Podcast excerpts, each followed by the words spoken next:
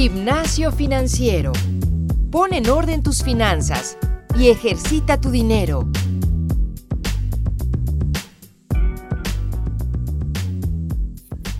Hola, hola a todos. Les doy la bienvenida a un episodio más de Gimnasio Financiero, un podcast que, en el que les compartimos los mejores consejos para que tengan una mejor relación con el dinero, con sus finanzas y que logren los proyectos que ustedes están buscando.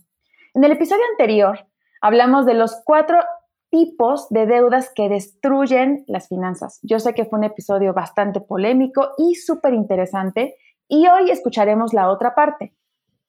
Cuatro de, tipos de créditos que construyen y aportan positivamente a las finanzas de las personas.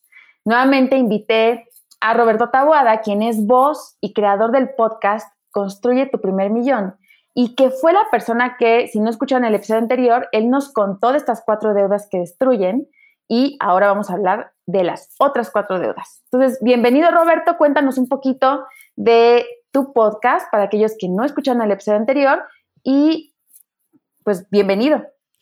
Pues muchísimas gracias Marian. Primero te saludo con mucho gusto, saludo a tu, a tu audiencia, que es una audiencia muy fiel, ya 167 episodios con con, ustedes. La verdad es, eh, habla muy bien de, ustedes como equipo y de, tu audiencia como, como una comunidad constante y, fiel a ustedes.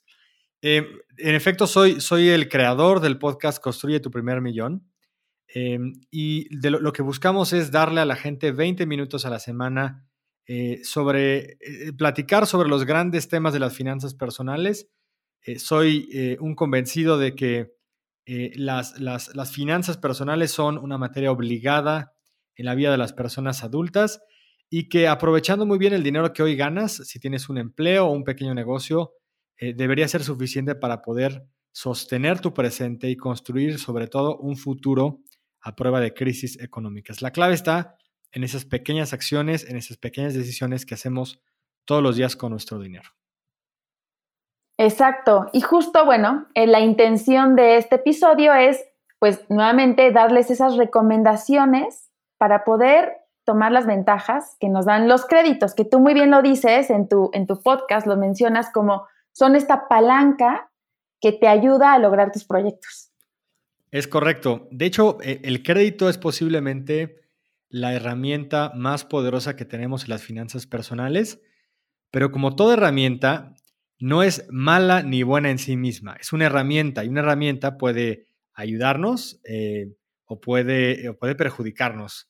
Eh, una, si tú utilizas una, llave de cruz, pues puedes, eh, no sé, puedes quitarle la llanta a tu coche que, para, que te salve de una ponchadura o puedes pegarte en la cabeza y, descalabrarte. Entonces la misma herramienta puede tener un uso correcto o incorrecto. Y justo el crédito así como tiene usos destructivos, como lo vimos la, semana pasada en tu, podcast, también tiene eh, usos eh, muy positivos que te ayudan a construir patrimonio. Y justo para eso queremos platicar esta tarde. Justamente. Y entonces, ya dicho todo lo anterior, comencemos con estos préstamos que, o estos créditos que son constructivos. ¿Cuál dirías, Roberto, que es el primer crédito que tenemos que considerar? Bueno, no sé si es el primero primero que hay que considerar, pero es uno muy importante, es uno de los cuatro, y es el crédito hipotecario. Y este, digamos que es, eh, para mi gusto, el crédito que hace más tangible esto de construir patrimonio. Primero, déjame un poco explicar cómo funciona el crédito hipotecario para, la audiencia que nos, que nos está escuchando. Es un crédito de muy largo plazo. Los créditos hipotecarios suelen ser compromisos en los que estamos metidos al menos 10 años, pero puede ser hasta 20 o 30 años. Y es un crédito que se utiliza para comprar bienes inmuebles. Eh, regularmente, pues una casa, un departamento, pero también se puede usar para comprar un terreno, un local comercial, una bodega. Puede usarlo también para construir, o sea, puedes sacar créditos hipotecarios con los cuales puedes construir o remodelar un bien inmueble. O incluso si ya eres dueño de una casa o de un terreno, por ejemplo, puedes hipotecarlo para obtener liquidez esa es una, modalidad interesante que si quieres podemos platicar de esa después. Lo importante es que las tasas de estos créditos son relativamente bajas, están entre el 8 y el 11%, eh, digamos, a precios actuales. Entonces, esa es un poquito como la, como la, la, postal del crédito hipotecario. Exacto. Y construyendo un poquito, eh, tal vez este, este conocimiento de la, la, inversión en terrenos, pues lo tenían muchos los abuelos, los tíos. Ahora, bueno, esta nueva generación tal vez es un poquito más, eh, no quiero decir inaccesible, porque me parece que hay formas, pero creo que lo entendían muy bien nuestros papás y generaciones más arriba, ¿no? Que aquellos que ahorita tienen terrenos y los tienen terrenos para cada uno de sus hijos y casitas en, Acapulco y, ¿no? Entonces, creo que es una buena forma, como tú bien dices, de generar patrimonio y de sacarle provecho a esta herramienta que si bien estamos hablando de 10, 20, 30 años, pues depende un poquito de qué estás buscando, ¿no? O sea, puedes tener a lo mejor oportunidades como lo que hablamos en, en Mérida en el episodio 163, que puede ser como un poco más accesible y no te atas a 30 años y ya te estás haciendo de un terreno, ¿no? Es correcto. De hecho, el crédito hipotecario eh, tiene muchas ventajas porque si no tienes una casa en la cual puedes vivir, tienes que pagar renta. Entonces, si lo ves desde este punto de vista, pues si rentas toda la vida, si rentas durante 20 años, al final de esos 20 años te vas a quedar sin nada.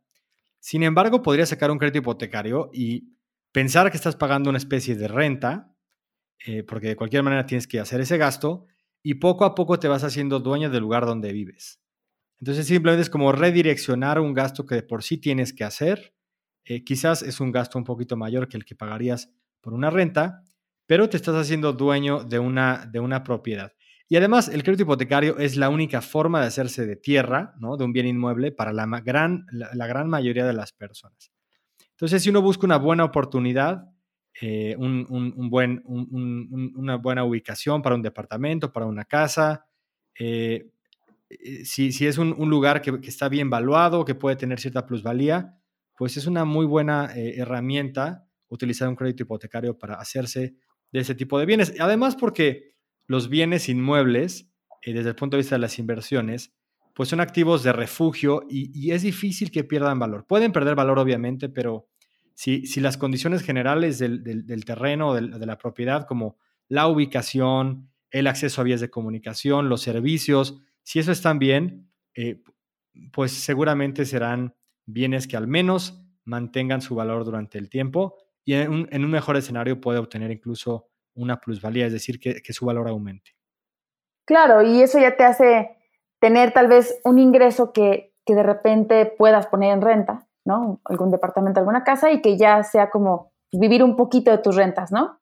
Claro, además a, mucha gente le da un poco de miedo comprometerse tan larguísimo plazo porque pueden decir, híjole, es que no voy a vivir aquí 20 años, a lo mejor eh, vivo en la Ciudad de México y mi familia es de provincia y pues no tengo muy claro si me voy a quedar aquí, si me voy a regresar. Pues tú puedes sacar un crédito hipotecario y el peor de los casos es que después de 3, 4, 5 años, pues vendas ese bien inmueble, eh, con, con un poquito de suerte lo venderás más caro de como lo compraste y ahí incluso puedes obtener una pues un rendimiento por tu inversión. Así que creo que de cualquier manera es una forma inteligente. ¿Y ahí qué pasa, Roberto? O sea, si por ejemplo te haces de, pagas tres años, ¿no? La, hipoteca y te das cuenta, como dices, que no, sabes que esta ciudad no es lo mío, lo quiero vender. ¿Qué pasa? O sea, tú lo vendes y con eso saldas tu, deuda, tu, préstamo hipotecario. Justamente lo que haces es, si estás pagando un préstamo hipotecario, eh, y ya quieres vender esa propiedad, eh, pues la, puedes, la pones a la venta y la persona que te lo compre eh, le, te va a pagar a ti un dinero. Ese, con ese dinero pagas tu cuenta al banco, le pagas al banco tu deuda y, y si, si, fue una, digamos, una buena transacción, seguramente te quedará a ti un remanente, pues que es parte de la transacción. y además, si estaba en una zona atractiva, seguramente vas a poder eh, tener una utilidad de esa operación. Así que de cualquier forma, eh, no implica que vas a vivir ahí 20 o 30 años, es simplemente una estrategia eh, incluso financiera para poder, para poder hacerte de un bien inmueble. Buenísimo. Me queda como muy, muy claro. y bueno, hablando de, de, otras, otro tipo de deudas que a lo mejor no son tan, tan a 30 años, ¿no? Porque si 30 años es como, como bastante, ¿qué otro tipo de créditos también nos ayudan a tener patrimonio? Mira, hay un tipo de crédito que es un poco polémico, pero que yo sí creo que bien entendido y bien utilizado puede ayudarte a formar un patrimonio, que es el, el famoso crédito automotriz. Este es un crédito también de largo plazo, pero no tan largo plazo. Regularmente los créditos automotrices andan entre 1 y 5 años en cuanto a su duración. Y obviamente es un crédito utilizado para comprar pues un automóvil nuevo o seminuevo. Y tienen tasas de interés que andan alrededor del 20% anual. Obviamente varía muchísimo de acuerdo a la institución, a tu historial de crédito, etc. El punto es que eh, este, este crédito también es la única forma para mucha gente de hacerse de un coche. Em, de la misma manera que un crédito eh, hipotecario, la forma en que funciona es, tienes que tener tú un enganche, tienes que tener un, dinero, un cierto ahorro con el cual eh, vas a pagar un adelanto regularmente del 20% del valor del automóvil, y el banco o la institución financiera te va a financiar el resto, el 80%, eh, en pagos mensuales fijos. Decíamos, puede ser desde 1 hasta 5 años, obviamente depende mucho de las condiciones. Y, pues también es una forma de adquirir una herramienta de trabajo. Y aquí es donde empieza a hacer sentido el, ¿y por qué un crédito de estos puede construir patrimonio? Bueno, primero porque el automóvil eh, es una herramienta de trabajo que te permite ahorrar tiempo, hacer con más eficacia desplazamientos y también con más seguridad. Una persona que tiene que moverse todo el tiempo en transporte público, pues está bastante más desprotegida. Uno, por condiciones meteorológicas, date una vuelta por el metro en estos días de lluvia y te darás cuenta de lo complicado que es. Eh, y también por seguridad, eh, una, persona que se desplaza por la madrugada antes de que amanezca o por la noche después de que ya se metió el sol, pues se expone a, situaciones de inseguridad con más facilidad si se mueve en transporte público, así lo hace en automóvil. Entonces, bueno, pues es una herramienta de trabajo que te ayuda a ahorrar tiempo, que te, ayuda a ahorrar dinero. Em, hay una cierta polémica en torno al crédito automotriz eh, y es por, por, una razón muy sencilla. Los coches nuevos se devalúan de inmediato. O sea, en cuanto tú sacas un coche de la agencia, por ahí estiman algunos especialistas que se devalúa 10% así solo de sacarlo. Sí. Eh, entonces, pues tienes un activo que se perdió su valor en una, en una transacción instantánea. Y luego cada año se va a seguir devaluando 10%. Así que al, final del primer año posiblemente tu coche puede devaluarse un 20%. Y si sacaste un crédito nuevo, eh, perdón, un, un, coche nuevo a crédito, pues ya no solo estás pagando el 20% de la tasa de interés, sino además cargas con el 20% de que tu coche ya vale menos. Es decir, en el peor de los casos, vendes tu coche y no te alcanza para pagar la deuda, ¿no? Claro, claro. En ese sentido, pues no es un uso muy inteligente, pero si, por ejemplo, sacas un coche seminuevo que tenga dos, quizás tres años de uso, que ya perdió eh, su valor, o sea, ya al, dueño anterior ya le tocó afrontar esa, esa pérdida de valor, pues entonces ya la devaluación va a ser menor. Siempre un automóvil se va se va a devaluar con el tiempo, obviamente, por muchas razones, la principal porque es una herramienta que se desgasta naturalmente por el uso. Eh, entonces, bueno, pues eh, si tomas un coche con, que tiene dos, tres años de uso, pues vas a poderlo aprovechar mejor en términos del uso de valor. Aquí, obviamente, hay ciertos riesgos porque pues puede ser que un seminuevo eh, no esté en buenas condiciones o tenga vicios ocultos. Aquí tienes que tener un buen ojo para hacer una buena evaluación del coche y encontrarle todos los posibles peligros que pudiera tener o los fallos que pudiera tener por el uso normal, pero es una buena alternativa. Y además también me atrevo a decir que el, crédito automotriz te puede ayudar a construir patrimonio porque eventualmente podrías utilizar tu coche para generar ingresos.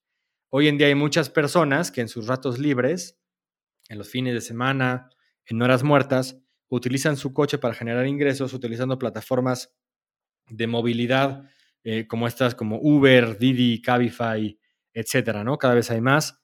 Eh, pues también es una forma también de, generar ingresos y hay personas que lo utilizan, eh, además de como un medio de transporte personal, en horas libres lo rentabilizan usando ese tipo de plataformas. Entonces, pues podría, si, se utiliza bien el crédito automotriz, si tienes a lo mejor ya un buen enganche ahorrado y no te apalancas tanto, pues sí puede ser una buena herramienta para, para construir patrimonio o para tener una herramienta con la cual vas a poder construir mejor tu patrimonio. Claro. No ¿Qué opinas tú, Mariana? No, no, no. O sea, de hecho, mientras hablabas, eh, yo suelo platicar mucho con, los choferes de, Uber y con Didi.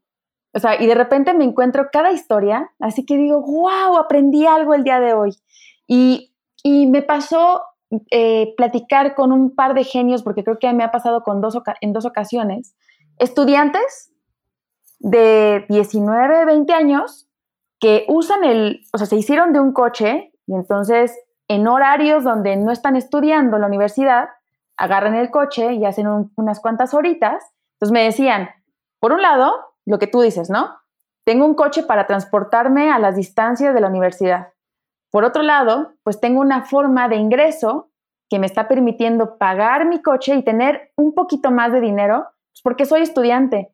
Y entonces yo decía, wow, qué padre que tengan una visión así a los 20 años, que, ya estén teniendo como esta idea de tener un pequeño patrimonio o, empezar con su patrimonio a partir de un coche. Entonces, de acuerdo contigo, creo que es una, una forma interesante de empezar a generar este dinero, patrimonio, siempre y cuando, bueno, como bien dices, y estoy completamente de acuerdo contigo, comprar a lo mejor un coche que no sea nuevo, nuevo, para quitarte de ese, de ese dinero que finalmente vas a perder casi de manera inmediata. Sí, además, a ver, para, para, perfiles como el que menciona los, los, los jóvenes que estudian, eh, sus alternativas de tener un empleo, eh, pues están reducidas. A lo mejor es trabajar en un call center o en trabajos de este estilo, que uno le va a demandar horas, horas de trabajo eh, en oficina y implica desplazamiento. Y al final el, lo que ganan por hora, pues es bajo. Quizás tener un, un, un, una, una chambita extra como eh, manejando su propio coche, uno, pues les evita los desplazamientos porque no tienen que moverse y dos, realmente es este concepto de trabajo on demand. O sea, en el momento en que ellos se activen en la plataforma, en ese momento pueden recibir una, una solicitud de un viaje eh, y, realmente pueden optimizar muchísimo su tiempo de esa forma. Si de repente un día pueden trabajar dos horas, trabajan dos horas. Si un día pueden trabajar diez horas, pueden trabajar diez horas. El, otro día eh, platicaba con un, un, conductor de un Uber y me decía que pues de repente le da, le da las ganas de sacar este, la chamba y llevaba 12 horas trabajando, 12 horas y estaba muy contento porque había hecho una buena lana. Eh, ya estaba, era yo su último, su último viaje de su turno, pero pues son oportunidades interesantes. Obviamente eh, no es el mejor eh, salario del mundo, pero, pero son buenos complementos de ingresos para las personas que tienen algunas horas muertas por ahí. Entonces es una, es una oportunidad interesante. Hay gente que incluso saca el 100% de su mensualidad del crédito eh, manejando el, el, coche Uber. Entonces también es una, es una forma interesante de generar ingresos adicionales. Exacto. Y, y, nada más para terminar este tema de, de, los autos, pues sé que también al momento en que compres un coche, pues tomar una muy buena decisión, ¿no? O sea, sé que los híbridos tienen muy buena, muy buena calidad y, tienen ciertas, digo, ya esto es un tema de, otro episodio, ¿no? Pero bueno, o sea, tiene varios beneficios. Entonces creo que invertir, si ya vas a comprar a lo mejor un coche, invertir en aquellos que tienen mayor este, posibilidad de, tener eh, la misma, vaya, de mantenerse bien con el paso del tiempo, ¿no? Es correcto. Sí, habría que ver cuál, digo, dependiendo para qué lo quieres, pero cuál es el coche que más te conviene por ejemplo, para utilizar una plataforma de, movilidad o, para otras cosas. O sea, seguramente, dependiendo del criterio que tengas, habrá mejores o, peores candidatos y opciones para, adquirir. Exacto. Pero bueno, ok, ya vamos con la deuda número, ya repasamos la primera, que hablábamos de crédito hipotecario, ahora hablamos de crédito automovilístico, y vámonos con la tercera. ¿Cuál es el crédito número tres que nos recomiendas? Bueno, el crédito número tres es creo que el primero que todo el mundo adquiere y no sé si lo van a adivinar, pero es la tarjeta de crédito. Y la tarjeta de crédito es, es uno de esos eh, elementos o herramientas que tiene, mejor, eh, que tiene peor fama. Eh, todos hemos escuchado historias de terror, de personas que han perdido sus negocios por el mal uso de una tarjeta de crédito, de personas que se han, han perdido la paz por las llamadas de cobranza por mal usar una tarjeta de crédito. Y a ver, todas, todas esas historias son verdad. Eh, o sea, son realidad eh, eh, que, que, viene del mal uso de una tarjeta de crédito. Pero una tarjeta de crédito bien utilizada es una gran herramienta. ¿Cuáles son las funcionalidades de la tarjeta de crédito? Bueno, primero es muy diferente a los créditos que acabamos de ver.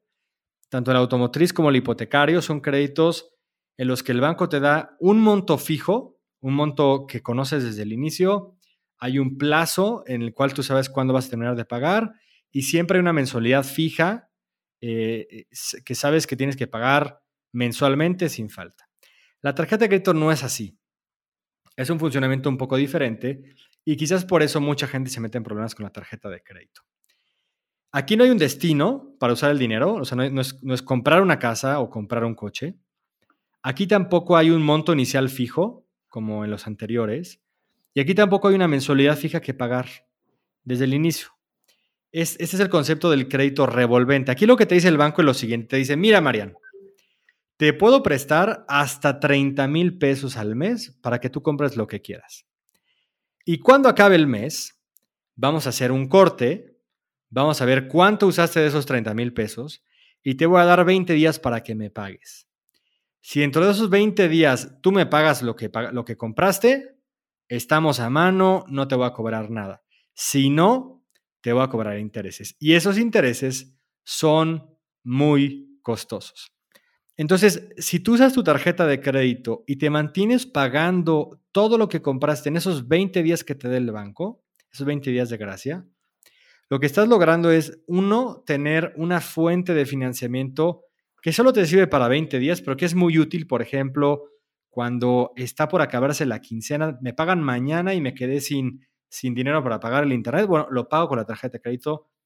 Al cabo que si yo sé que puedo, que puedo pagarlo antes de que termine el mes y no haber ningún problema. Es una forma muy fácil de financiarte sin que pagues intereses.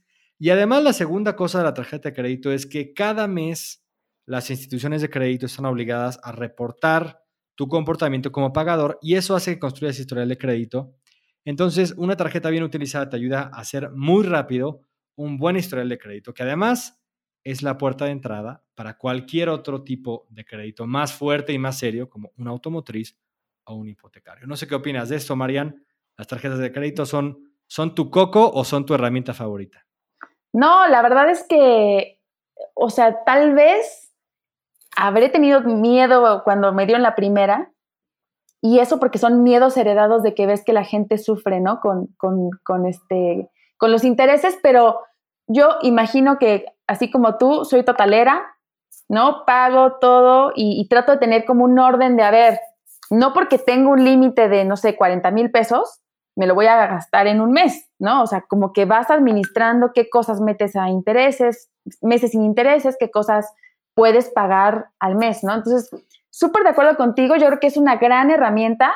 Tan es así que cuando tienes una tarjeta de, de crédito y te portas bien, pues te hablan, ¿no? De, oye, te ofrezco un crédito de 40 mil, te ofrezco de 100 mil y te empiezan a buscar de todos lados. Entonces, súper recomendable, siempre y cuando tengamos como este orden y bien anotado el día, ¿no? De pago, no pagar, y ahí voy a hacerles como también una recomendación, no paguen el mero día, paguen dos días antes. O sea, no, no lleguemos al deadline porque también es un estrés de si no llegas a pagar, pues ya, el, banco, como bien dice Robert, o sea, te, te, te cobra 500, 600 pesos, lo que, lo que sea, por no haber pagado con morosidad, ¿no? Y al mismo tiempo, pues tu score va bajando. O hay que tener como esas reglas bien claras. Y además algo bien interesante, lo acabas de decir, eh, la tarjeta de crédito te obliga a tener habilidades básicas de planeación financiera. Es decir, tienes que saber cuánto te puedes gastar en el mes y no pasarte de eso. Tienes que tener claro cuándo te toca pagar. Y, y a todos nos ha pasado, o sea, el día que nos atrasamos, yo, ah, por ejemplo, mi tarjeta eh, corta el día 15 y yo pago el día 4.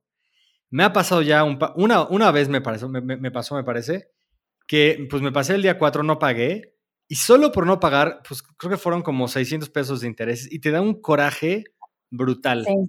Nunca más se te olvida hacerlo, y entonces, pues comienzas a formar estas habilidades básicas de planeación financiera que te hacen, que te hacen ser mucho más estructurado y más precavido y te ayudan pues justamente a tener unas finanzas mejor planeadas. Es la puerta de entrada para otras habilidades eh, em, que más adelante van a ser útiles. O sea, el ahorro, pues se monta sobre estas habilidades básicas de control y de planeación, las inversiones igual, eh, etcétera, ¿no? Entonces es bien importante por las habilidades básicas que te da la tarjeta de crédito y porque es la puerta de entrada a otros productos de crédito y además porque pues te da esta flexibilidad de tener gratuitamente crédito por 20 días, que pueden ser un, poquito más, ¿no? Si, si, si, si a veces acabamos de, de comprar el día que corta la tarjeta, pues tienes 20 días más quizás un poquito más, pueden llegar a ser hasta 50 días de crédito. Ajá, correcto, correcto. Exacto. Pues bueno, ya les dijimos, eh, cuál, si quieren profundizar en este tema, por ahí le dedicamos un episodio, el número 151, donde hablamos de ciertos hacks para sacarle provecho a las tarjetas de crédito. Y vamos con el número 4, que ya nos estamos clavando muchísimo en este, en este episodio. Cuéntame cuál es el número 4 y me parece que es de los más interesantes. Fíjate, el, número 4 es un crédito bastante desconocido y creo que también muy poco, muy poco socorrido. Y es una pena porque hay grandes oportunidades aquí. Es el crédito educativo. Es el, es el tipo de crédito eh, con plazos que ahí varía muchísimo, desde un año, cinco años, incluso más.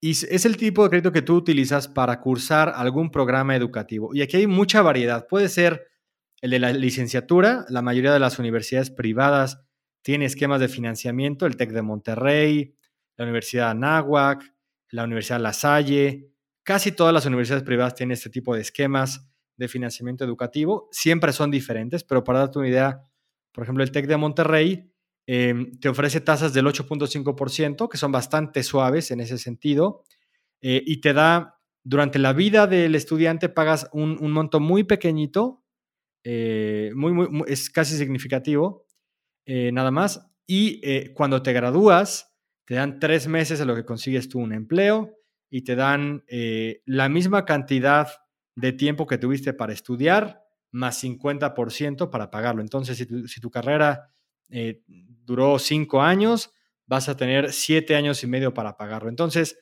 son muchos de estos créditos educativos son bastante suaves en el sentido de las condiciones no son perjudiciales, porque lo que buscan estas universidades no es hacer negocio financiero, sino facilitar el acceso a sus servicios educativos a muchos estudiantes. Y universidades como el TEC de Monterrey tienen un alto porcentaje de alumnos que tienen crédito, quizás más del 50% tiene algún tipo de crédito o beca. Y además, si combinas un financiamiento educativo con una beca, por ejemplo, una beca deportiva, una beca académica, pues hace mucho más fácil que puedas acceder a este tipo de, servicios. Eso por un lado en cuanto a la licenciatura. Para los que ya terminaron la licenciatura, eh, hay muchos programas de maestría o de doctorado eh, que también pueden pagarse con créditos educativos. Y aquí sí quiero hacer mención de un fondo del gobierno federal, el FIDER, es el Fideicomiso de Desarrollo de Recursos Humanos del Banco de México. Es un organismo de lo más noble que existe en este país. Lleva 40 años financiando programas de maestría y de doctorado en México y en el extranjero a muchísimos, a muchísimos mexicanos. Tiene unas tasas de risa, lo revisé hace algunas semanas. Hoy me parece que están alrededor del 3% anual. Imagínate, con la inflación al 6%, te están básicamente regalando el dinero. Te dan, te dan 10 años para pagar tu programa. Es, es, realmente es una institución muy noble y es la diferencia para mucha gente para que pueda acceder a pagarse su programa de posgrado. En lo particular, yo lo utilicé cuando hice mi maestría y, seguiría recomendándolo. Es una institución realmente muy noble de, Banco de México. Eh, un poco el tema de los créditos educativos es que estás realmente dándole al clavo al, al, a tu formación. Siempre cuando hablamos de inversiones, em, siempre dicen que la mejor inversión es invertir en ti. Y es verdad, em, la persona que puede, o el, digamos, el activo que puede generar mayor valor es la persona con su trabajo, con su creatividad, con sus habilidades.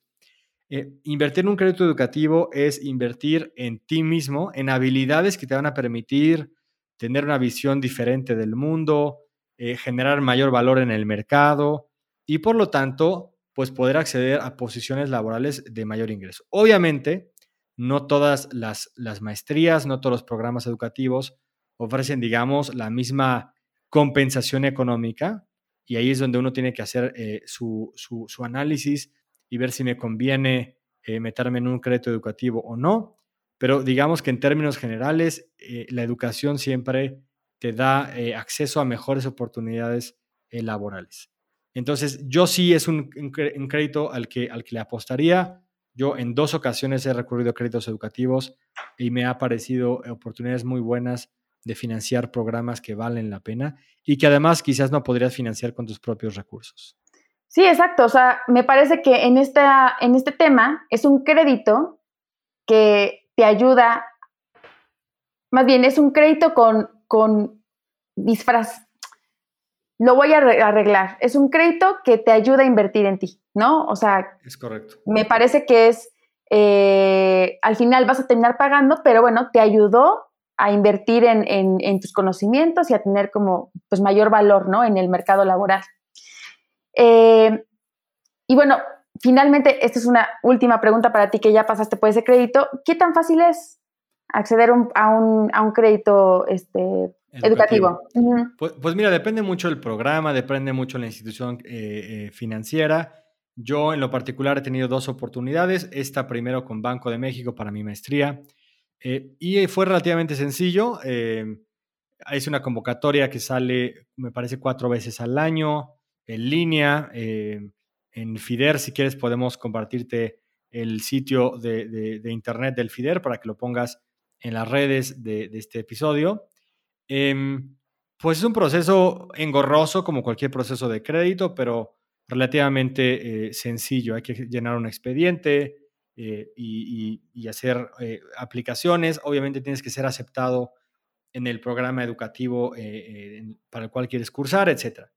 Y la otra experiencia que tuve fue un diplomado más cortito, de, fue un bootcamp de desarrollo de tecnología, eh, de, más corto, de más corto plazo, fueron tres meses nada más. Em, y fue una experiencia diferente porque aquí fue con una institución privada. Eh, también bastante, bastante accesible, muy rápido el proceso. Eh, en este caso incluso me ofrecieron meses sin intereses. Pagué, bueno, digamos que yo pagué una cuota de inscripción al crédito y el resto fueron meses sin intereses. Entonces fue bastante interesante eh, la experiencia del crédito. Eh, creo que hay muchísima variedad en las experiencias, pero me parece que lo importante es entender que, que vale la pena arriesgarse con tal de, de, acceder a una mejor educación. Buenísimo. Bueno, pues nos extendimos mucho, pero estuvo muy buena la conversación.